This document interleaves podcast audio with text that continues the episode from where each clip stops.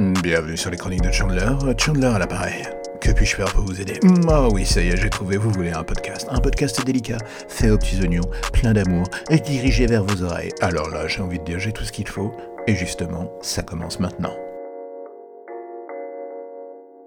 Je me pose parfois la question, et je pense que d'autres podcasteurs se la posent aussi dans un coin de leur tête, de savoir ce qu'ils vont faire de leur bébé sur le long terme.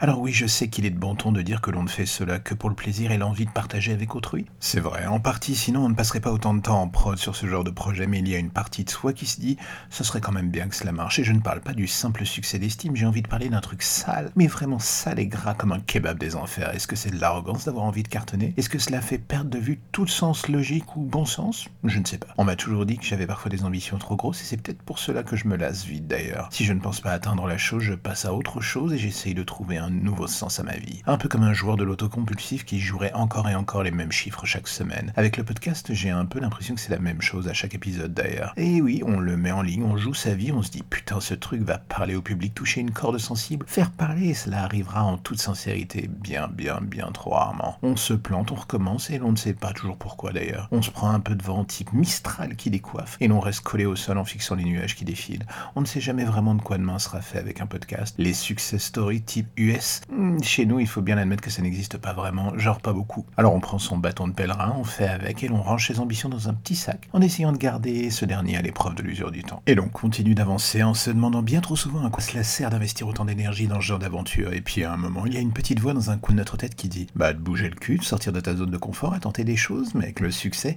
c'est au bout du chemin. Avant d'y arriver, il faut ramer, sortir les doigts du cul et charbonner. Et même à ce moment-là, on se rend compte que cela peut prendre des formes pas toujours aussi cinglantes que l'on ne pensait au départ. On finit par se contenter des petites victoires. On prend goût à se fixer des objectifs moins dantesques et à éprouver un certain plaisir quand on les voit se casser la gueule devant nos pieds. Est-ce que je fais ce projet uniquement pour le plaisir? Non, pas du tout. Est-ce que c'est arrogant d'avoir envie d'être un tout petit peu reconnu avec un projet perso? Chez certains, on pourrait dire que oui, moi je l'admets sans trop de mal. Il ne faut juste pas se perdre en route dans ce feeling, mais le nier est aussi d'une certaine manière un tout petit peu hypocrite. Cela ne fait que quelques mois que ce projet est en route sous sa forme actuelle, et avec le temps, ça commence un peu à prendre son envol. La vraie lutte est de ne pas se décourager en plein milieu du ring, c'est souvent ça le plus dur. L'envie de laisser tomber, c'est le carburant de la loose qui nous tient chaud et pas qu'en hiver. La motivation, c'est la climatisation sur ce merdier. Le succès sur la cerise, la cerise sur le gâteau, the cherry on the top. Par contre, avant d'en arriver en haut de la pièce montée, on est d'accord qu'il va falloir en chier et pas qu'un peu. Alors oui, je ne sais pas où ça ira, je ne sais pas ce que ce podcast deviendra d'ici quelques mois, ni sous quel format il évoluera, ni comment sera mon esprit et ma voix d'ailleurs dans quelques mois aussi.